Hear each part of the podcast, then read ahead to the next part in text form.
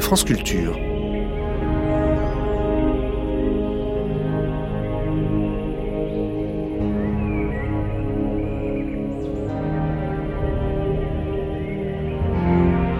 Les nuits de France Culture, une mémoire radiophonique.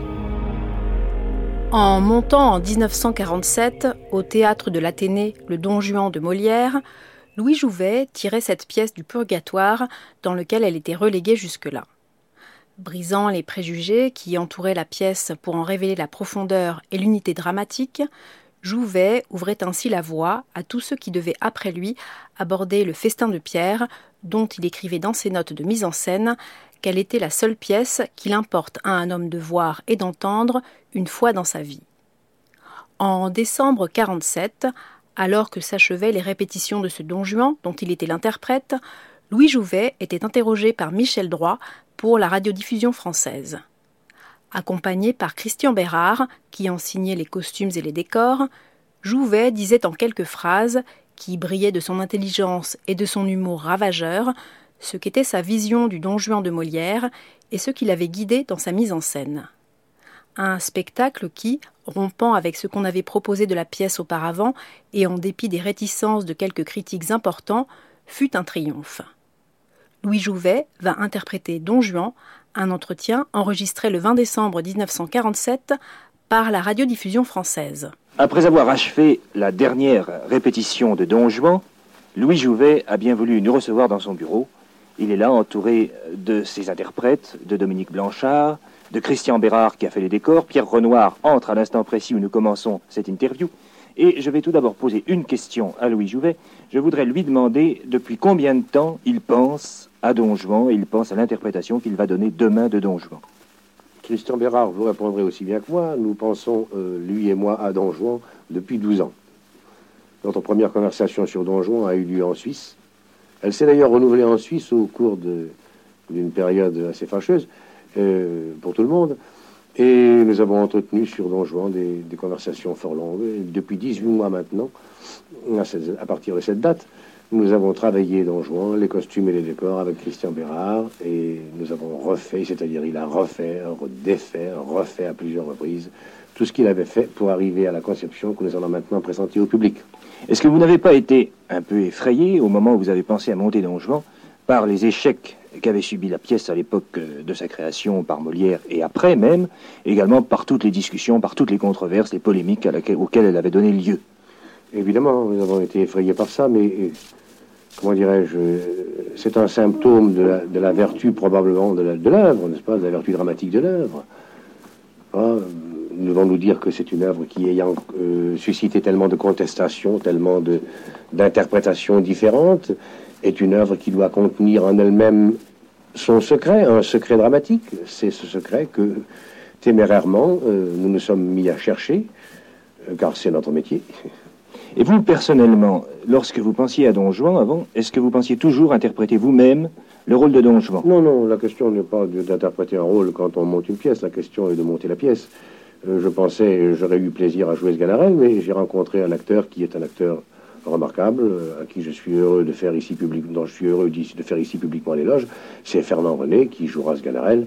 Lorsque, lorsque je l'ai vu jouer, j'ai compris qu'il fallait que ce soit lui qui joue le rôle et que je devais jouer dans Juan, car rien ne me porte et rien ne me dispose personnellement à cette séduction sous laquelle on voit d'habitude le personnage de Don Juan. Est-ce que vous estimez, justement, puisque vous dites cela, est-ce que vous estimez que le personnage de Don Juan tel que Molière l'a conçu, tel qu'on le concevait à cette époque, est très différent de l'idée qu'on peut s'en faire maintenant, c'est-à-dire du séducteur, du voleur de cœur? Oui, oui, on se fait de Don Juan une bien triste idée à l'heure actuelle, mais ça n'a aucun rapport avec l'œuvre de Molière. Le Don Juan auquel on pense maintenant, c'est le Don Juan euh, auquel pense euh, le garçon coiffeur qui vient me couper les cheveux et qui m'a dit allègrement l'autre jour Alors, monsieur Jouvet, alors, alors vous allez jouer Casanova? Voilà le Don Juan que l'on pense. Enfin, pour les contribuables, les électeurs et les bacheliers français, Don Juan est un est un garnement qui séduit les filles, n'est-ce pas euh, Un jeune premier aphrodisiaque, euh, alors que je ne crois pas que ce soit le personnage de Molière. Lorsque Molière a écrit sa pièce, je crois qu'il l'a écrite peu de temps après avoir écrit Tartuffe.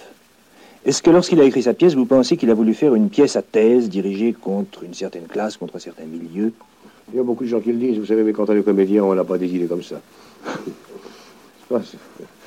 Les pièces à thèse, vous savez, c'est une triste chose, les pièces à thèse. Quand un auteur écrit une pièce pour soutenir une thèse, c'est en général avec d'assez pauvres idées. En général, on fait une pièce pour déclarer que euh, les nourrices sont fâcheuses pour l'alimentation des enfants, ou bien euh, que la syphilis est une maladie pernicieuse pour la vieillesse. Ce sont des tristes choses. Une pièce, une vraie pièce ne contient pas de thèse. Est-ce que, vous me permettez, est que vous me permettez de souhaiter que beaucoup d'auteurs dramatiques vous entendent ce soir? Je suis trop modeste pour adhérer à votre souhait. Bon, alors je le, je le, formulerai tout seul. Bien, maintenant, si nous parlions un peu de la réalisation que vous avez fait de Don Juan, de la présentation que vous allez en donner demain au public, et tout d'abord des décors. Eh bien, les décors, Christian Bérard, qui est à côté de moi, vous en parlera fort bien. Tout ce que je peux dire, moi, c'est la reconnaissance et l'admiration que j'ai pour lui, et de dire publiquement ce que je crois, c'est qu'il est un des premiers auteurs dramatiques de l'époque. Christian Bérard, je vais maintenant m'adresser à vous et vous demander de quelle façon vous avez conçu les décors de Don Juan. La difficulté était que dans Don Juan, il n'y a qu'un décor. Je ne voyais qu'un décor et Louis Jouvet, me, je crois, était tout à fait d'accord à ce sujet, mais le décor doit être transformé d'acte en acte pour qu'il ne pour qu'il perde sa monotonie. Alors il faut que ce lieu, qui est un lieu abstrait, se change en forêt, en église, en tombeau, en palais. C'est très difficile et par la machinerie, par euh, la monotonie qu'on peut avoir justement dans une forme qui, qui dure pendant toute la soirée, mais je crois qu'on est arrivé à faire quelque chose d'assez étrange et d'assez curieux. Et au point de vue, au point de vue couleur et au point de vue nuance du décor, est-ce que vous avez adopté des nuances vives ou au contraire des nuances très douces?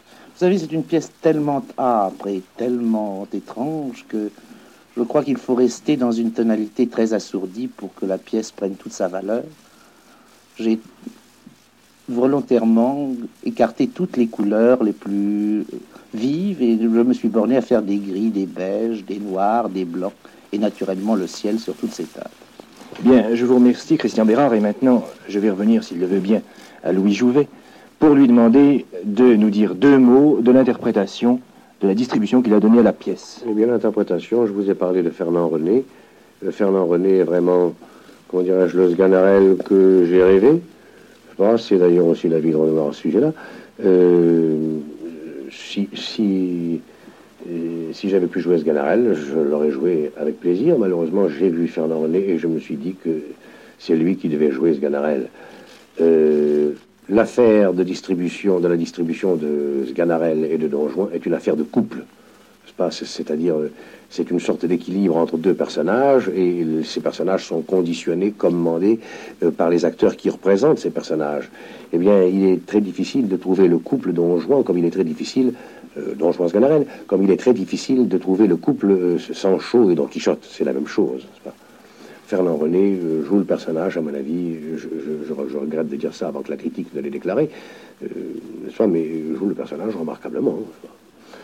Il y a ensuite dans la distribution Pierre Renoir qui a bien voulu, qui a travaillé la mise en scène avec moi et qui a bien voulu jouer le rôle du père, qui est un rôle important évidemment, mais enfin qui ne tient pas toute la pièce. Et puis il y a ensuite André Clément, euh, qui est une actrice que le cinéma a déjà révélée, qui n'a pas joué beaucoup au théâtre, mais qui est une actrice remarquable. Hein.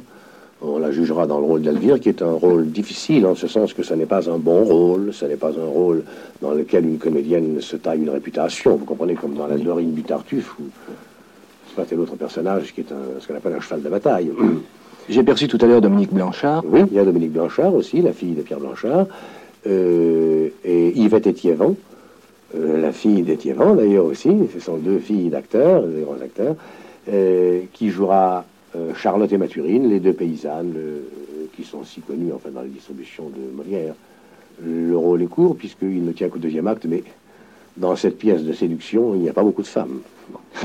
Eh bien, je voudrais encore vous poser une dernière, cette fois-ci la dernière petite question. Tous ceux qui connaissent Molière et, et qui connaissent Don Juan, vous la poserez certainement s'ils le pouvaient. Est-ce que vous avez laissé ou au contraire, est-ce que vous avez supprimé la fameuse scène du pauvre Bon, cher monsieur, ce que vous me dites là, c'est affligeant parce que. Ah, je m'excuse. Oui, enfin, excusez-moi aussi de vous dire ça aussi nettement, mais ce sont, ce sont les pontes aux ânes du théâtre, vous savez, ces, ces questions-là, la chaîne du pauvre. C'est très bien quand on est au collège et que on vous fait travailler votre baccalauréat et qu'on vous parle de la scène du pauvre. Alors, suivant la nuance euh, politique ou religieuse du professeur, la scène du pauvre devient une scène abominable ou magnifique, ou n'est-ce pas Non, la scène du pauvre est une scène comme toutes les scènes de Don Il faut la voir telle qu'elle et sans plus. Euh, c'est vraiment le pont aux ânes de l'art la, dramatique, la scène du pauvre. Il y a aussi la scène de M. Dimanche, c'est du même genre. C'est Dalmain qui joue ça. Bon, bon. Eh bien, écoutez, nous n'allons pas aller plus loin dans les ponts aux ânes parce que sinon, j'ai l'impression que je serai écrasé tout à l'heure complètement. Eh bien, je crois qu'on a joué cette pièce jusqu'ici, depuis sa création environ 113 fois. Eh bien, je crois que je ne fais pas un souhait qui s'avance beaucoup, ni une prédiction qui s'avance non plus beaucoup en disant que vous doublerez au moins ce chiffre et que vous irez encore. Touchez le bois, touchez le bois, touchez le bois, touchez le bois.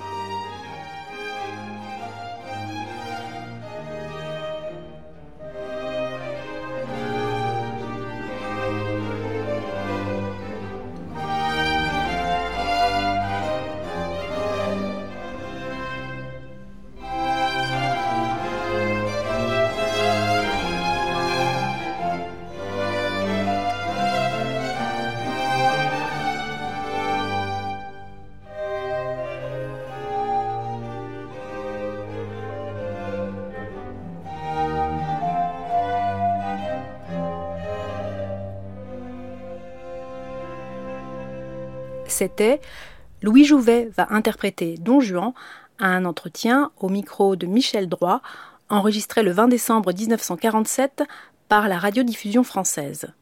Téléchargement et réécoute à la page des nuits sur le site franceculture.fr et sur l'application Radio France.